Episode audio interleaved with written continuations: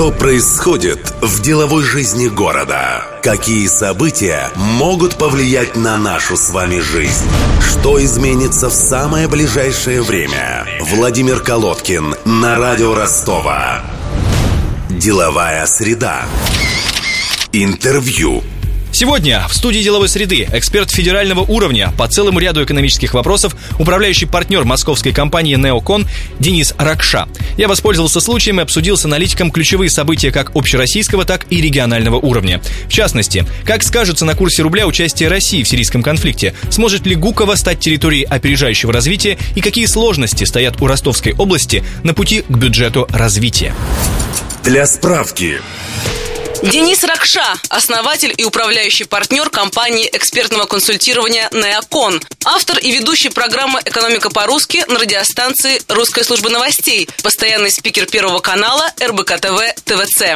Имеет опыт работы в сфере телекоммуникаций, управления медиапроектами, туризма, международной гуманитарной деятельности. Денис Ракша специализируется на макроэкономическом анализе, прогнозировании и исследованиях рынков. Автор и ведущий многочисленных учебных курсов и семинаров, посвященных экономической и политической тематике, проблемам элит и образования.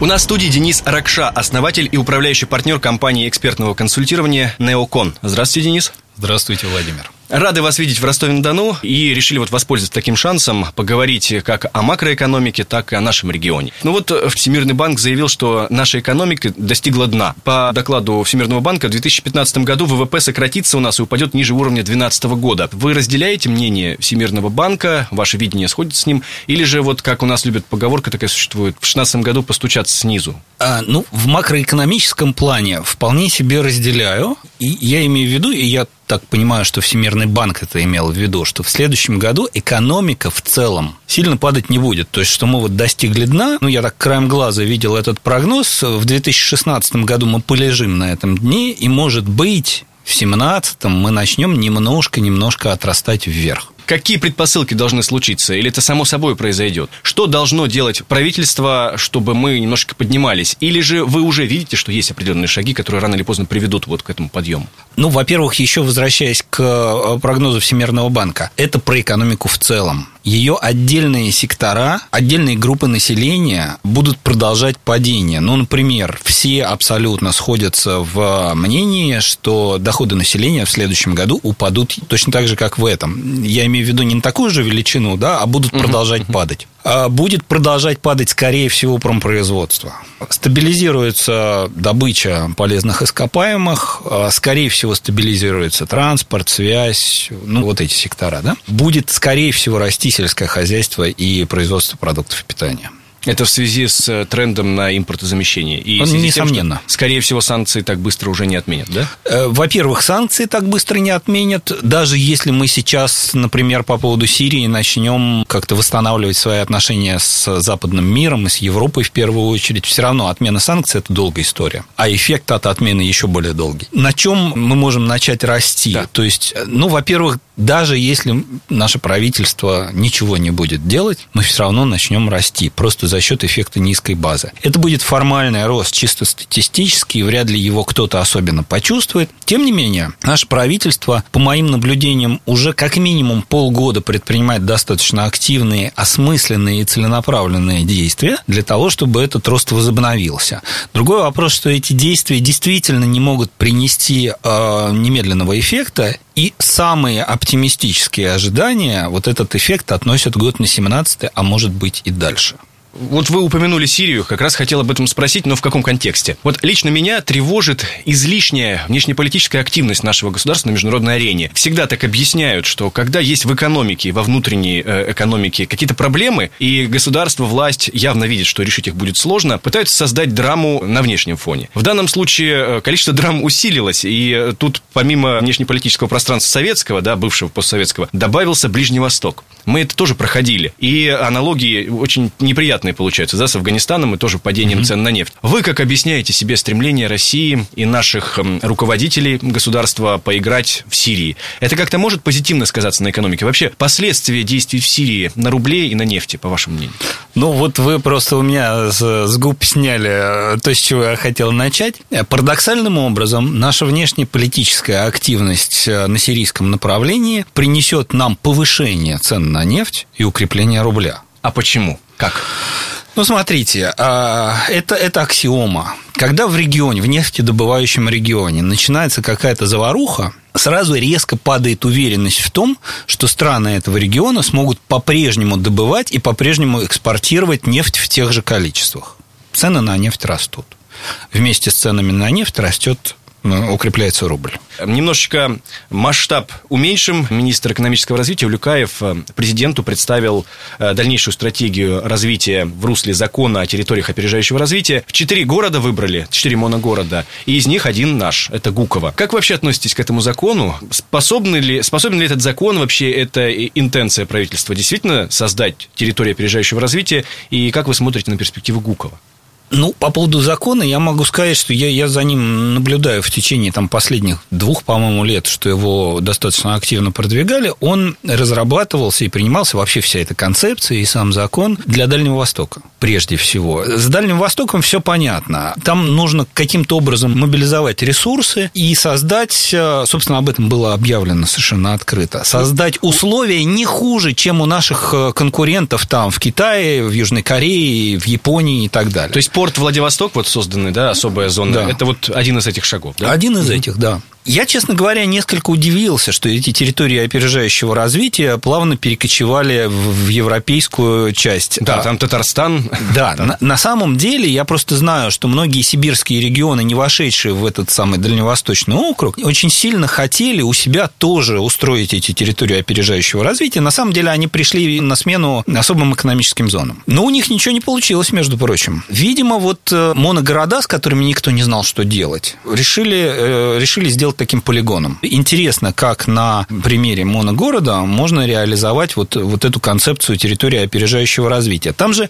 заложена очень интересная мысль. Мы хотели создать территории, которые ни в чем бы с точки зрения инвестора не уступали э, свободным экономическим зонам в Китае, Южной Корее и Японии. Это значит, что там все должно делаться очень быстро, без коррупции, там максимально дружественно, да, и так далее. Для этого, собственно, в концепцию территории опережающего развития была заложена идея практически отказа от э, действия некоторых федеральных законов. То есть там изъятие земель по упрощенной процедуре, как для Олимпиады, для любой рабочей силы упрощенный режим принятия на работу и увольнения, и все организации миграционных потоков, какие-то льготные налоговые режимы. То есть на самом деле берется территория, на ней отменяется действие части наших российских законов и вводятся их упрощенные аналоги. По-хорошему, это надо было бы сделать на всей территории России, но сразу как-то не получится. боязно. Я напомню, что у нас в студии Денис Ракша, основатель и управляющий партнер компании экспертного консультирования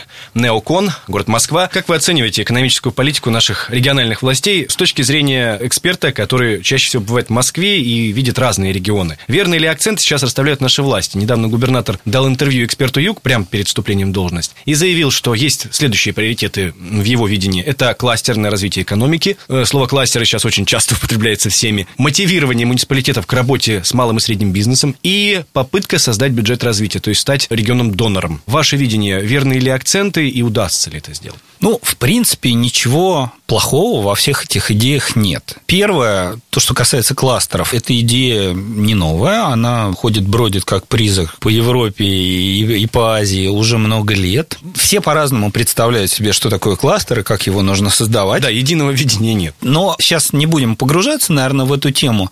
В принципе, у вас для кластерного развития есть все. На самом деле, вот там, где для кластеров есть все, нужно только небольшое дополнение. Это как с технологическими инновациями. Нужно взять технологический процесс, найти какую-то точку в нем, где можно что-то чуть-чуть добавить, не менять все остальное, да, и это что-то чуть-чуть принесет высокий экономический эффект. Точно так же и с кластерами. Вот есть там 25 предприятий, да, Чтобы превратить их в кластер, нужно создать там три маленьких компании, которые будут выполнять инфраструктурные функции. И эти 25, они, может быть, даже друг с другом и не будут работать. Они, может быть, выпускают конкурентную продукцию, да, конкурируют друг с другом. Но они станут работать, так сказать, в, в симфонии. То есть на аутсорсинг будет передавать там какие-то функции, которые им сейчас мешают там повысить производительность. Вот я так себе представляю э, кластер. Для этого у вас все есть. Если регион на уровне администрации региональной будет этому способствовать, то только хорошо. А Малый второй это муниципальные, да. да, муниципальная опека малого и среднего бизнеса, тоже ничего плохого в этом нет. Главное, чтобы это не было слишком формальным, да. То есть, если муниципальные власти поймут сами, или им кто-то объяснит и подскажет, в чем их выгода от того, что они будут не просто отчитаться губернатору, что у них есть тоже есть 100 проектов, да, а какую реально выгоду они могут извлечь из того, что они помогают этому малому среднему бизнесу каким-то конкретным проектам, которые сами же и выбирают. Тогда они будут этим заниматься, ну, что называется, от души, а не из-под палки. Третий э, вопрос. Это вот э, я дополню. Бюджет mm-hmm. развития. Бюджет Губернатор, развития. когда сказал, что будем стремиться к бюджету развития в пятилетку, э, он такую фразу бросил, что да, нужно будет как-то посмотреть на программы социальных расходов. Скорее всего, где-то мы что-то переоцениваем, наши возможности. И нужно будет давать деньги, финансирование наиболее нуждающимся. Я так понимаю, речь идет об урезании социальных обязательств региона. Был ли опыт вообще в практике регионов, когда успешно урезали социальные расходы без каких-то волнений? Начнем, что называется, от Адама, но быстро. Вообще, это общий федеральный тренд. Его чаще всего действительно называют урезанием социальных обязательств. Формально это действительно так. А реально речь идет о том, что есть там определенные категории, ну, там, я не знаю, пенсионеры, инвалиды, многодетные матери и так далее. Ты попадаешь в эту категорию, и тебе автоматически государство чем-то помогает. Деньги дает какие-то неденежные льготы и так далее. Сейчас речь идет о том, что не все граждане, которые по формальным признакам входят в эту категорию, имеют право претендовать на государственную поддержку. Ну, условно говоря, если если у тебя зарплата выше среднего, но ты, допустим, там многодетный родитель, то тебе государство не будет платить деньги. Я, к примеру, я, я, не нужно воспринимать то, что я сейчас говорю, вот буквально. Государство, да, действительно, таким способом э, хочет сэкономить, потому что с бюджетом сейчас большие проблемы. И я бы это назвал все-таки оптимизацией. Теперь, что касается бюджета развития. На самом деле, я не думаю, что деньги в бюджет развития попадут вот за счет того, что у кого-то их отнимут там у малоимущих. И, безусловно, надо да? еще зарабатывать научиться, да. Он Нет, а прежде чем зарабатывать, нужно сначала создать бюджет развития, а потом он уже как бы... Да. Откуда откуда возьмутся эти деньги? Способов есть огромное количество.